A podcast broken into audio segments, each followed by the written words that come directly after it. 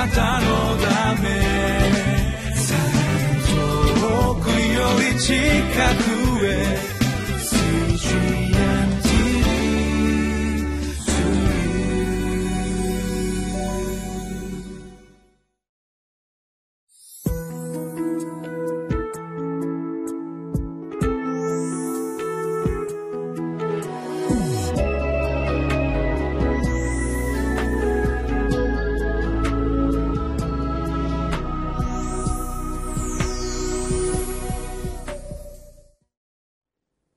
CGNTV」をご覧の皆様いかがお過ごしでしょうか？ウエストレンホールネス教団玉川キリスト中央教会の本間隆弘と申します。今日はホセア書2章14節から23節。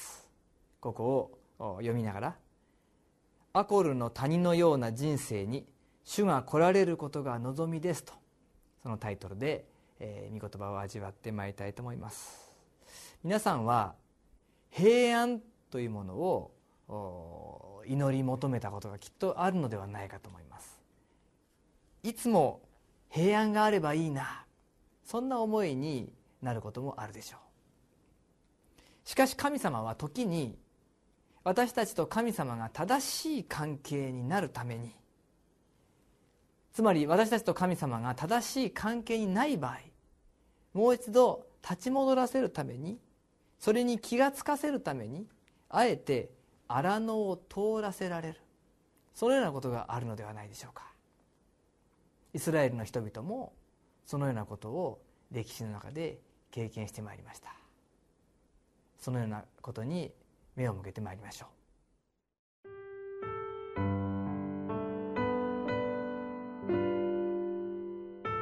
ホセア書2章14節から23節それゆえ、見よ私は彼女を口説いて、荒野に連れて行き、優しく彼女に語ろう。私はそのところを彼女のために葡萄畑にし、アコルの谷を望みの門としよう。彼女が若かった日のように、彼女がエジプトの国から登ってきた時のように、彼女はそのところで答えよう。その日、主の見告げ。あなたは私を私の夫と呼び、もう私を私のバールとは呼ぶまい。私はバールたちの名を彼女の口から取り除く。その名はもう覚えられることはない。その日、私は彼らのために野の獣、空の鳥、地を這う者と契約を結び、弓と剣と戦いを地から絶やし、彼らを安らかに休ませる。私はあなたと永遠にちぎりを結ぶ。正義と公義と恵みと憐れみをもってちぎりを結ぶ。私は真実をもってあなたとちぎりを結ぶ。この時、あなたは主を知ろう。その日、私は答える。主の見告げ。私は天に答え、天は地に答える。地は穀物と新しい葡萄酒と油とに答え、それらはイズレールに答える。私は彼を私のために地に撒き散らし、愛されない者を愛し、私の民でない者を、あなたは私の民と言う。彼は、あなたは私の神と言おう。14節と15節を読みます。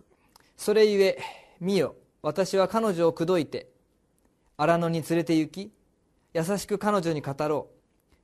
私はそのところを彼女のためにブドウ畑にしアコルの谷を望みの門としよう。彼女が若かった日のように彼女がエジプトの国から登ってきた時のように彼女はそのところで答えよう。彼女というのはイスラエルの民のことです。このイスラエルの民を神様は荒野に導かれました。そしてまたこのホセア書においても荒野に導こうとされています。それは荒野ある意味での辛い経験を象徴しますけれどもそこでこそ神様と深く出会いそして神様との関係をもう一度正しく築き直すからです。15節彼女が若かった日のようにと書いてあるのは出エジプトの出来事であろうと考えられます。エジプトをモーセの指導のもとに脱出したイスラエルの人々はやがて荒野で10回立法神の民として生きる生き方を示されます。そのように荒野で神様は深くイスラエルのために語られました。もう一度イスラエルの民を荒野に連れて行く。優しく彼女に語ろうと。これはやがて後の時代に起こるバビロン保守。しかしそこから解放されてまたイスラエルの地に帰ってくる。その旅路も荒野であったでありましょう。第二の出エジプトと言われるその出来事の中でイスラエルの民は神様の深いお取り扱いを受けるのであります。アコルの谷。旧約聖書を読んでいますといろんな地名が出てきます。地名の意味がわからないとついつい読み飛ばしてしまうのですけれどもアコルの谷というのはかつてモーセの後を引き継いだヨシアがイスラエルの民と共にカナンの地約束の地に入りそして一つ一つ神様が取るようにと言われたその町を攻め落としていく過程でアカンという人が大きな罪を犯してしまいました。取ってはならないものを自分のものとし隠したのです。神様はその罪を暴かれアカンとその一族は滅ぼされました。そこがアコルの谷です。ですからアコルの谷は悩みやまた裁きやまた滅びそのようなイメージのあるところです。しかし東の方からもう一回約束の地イスラエルの地に帰ってくるそのバビロン捕囚から解放された民はアコルの谷の辺り。まさしくそれは神様にもう一度回復されたものとしての希望の門としてそこを通って帰ってくるのだと。そのような希望の約束がここで語られています。そのようにかつては失敗の場所であった。かつては滅びの場所であった。かつては神様に背いた場所であった。そのような場所が今度は神様に立ち返りそして神様と深く結ばれ直す場所となる。そのような希望がここで語られているのではないでしょうか。ホセア書はイスラエルの民と神様との関係が夫婦になぞらえています。それはそのまま新約聖書に行きますと教会とキリストそれもまた夫婦の関係に例えられます。それは深い関係ですね。20節。私は真実をもってあなたとちぎりを結ぶ。この時あなたは主を知ろう。真実。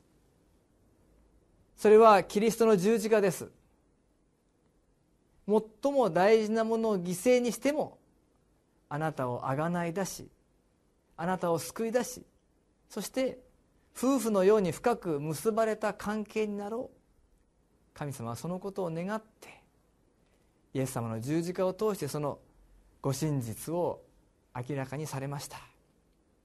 この時にあなたは主を知ろうと。主を知るというのは知識として知っているということではなくてそれは夫婦の深い交わりと同じような本当に夫婦でなければ持つことのできない親密な深い交わりをと同じ愛を持って神様と結ばれるということであります。神様は私たちに語り私たちは真心を持って神様にお答えする。そのような歩みが与えられるという約束です。22節地は穀物と新しいブドウ酒と油とに応えそれらはイズレールに応えると。新しいブドウ酒新しい油まさしくイエス様の十字架と復活によって私たちに注がれる新しい命福音の恵みそして精霊を指し示しています。イエス様の十字架が私たちと神様との間の隔てを取り除き私たちは神様と深く結ばれて歩むことが許されています。どうでしょうか？その深い恵みをもう一度思い起こそうではありませんか？私たちはそのような愛を持って神様に愛されている一人一人です。私は彼を私のために地にまき散らし愛されない者を愛し私の民でない者をあなたは私の民という彼はあなたは私の神と言おうとイエス様が見捨てられたことによって私たちは神様に受け入れられるものとなりました。そしてイエス様がよみがえることによって私たちはそのよみがえりの新しい命を豊かに受けるものとされています。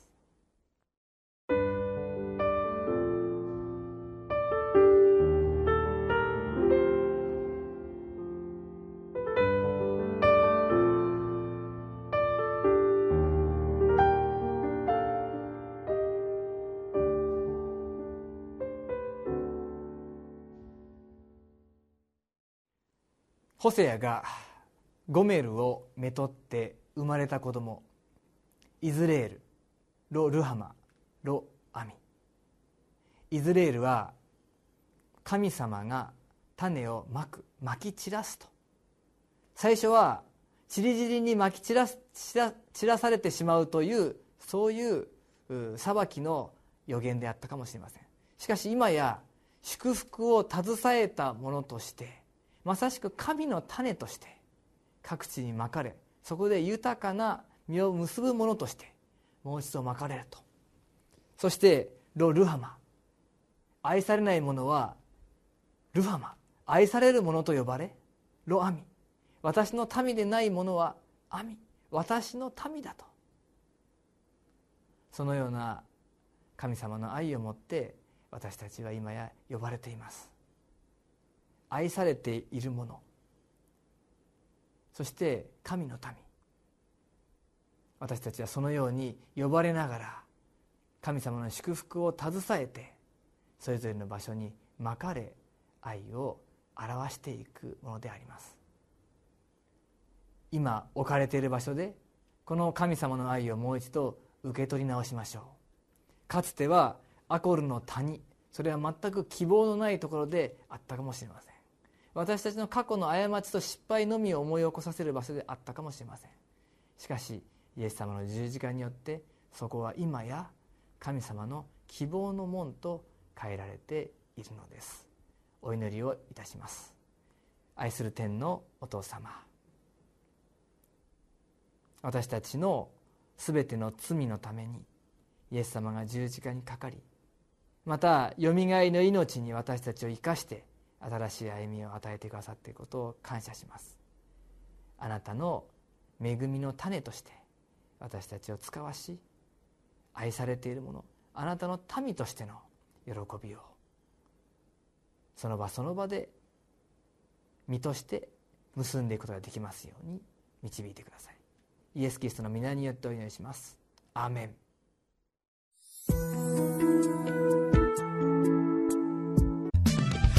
なたのため。遠くより近くへ。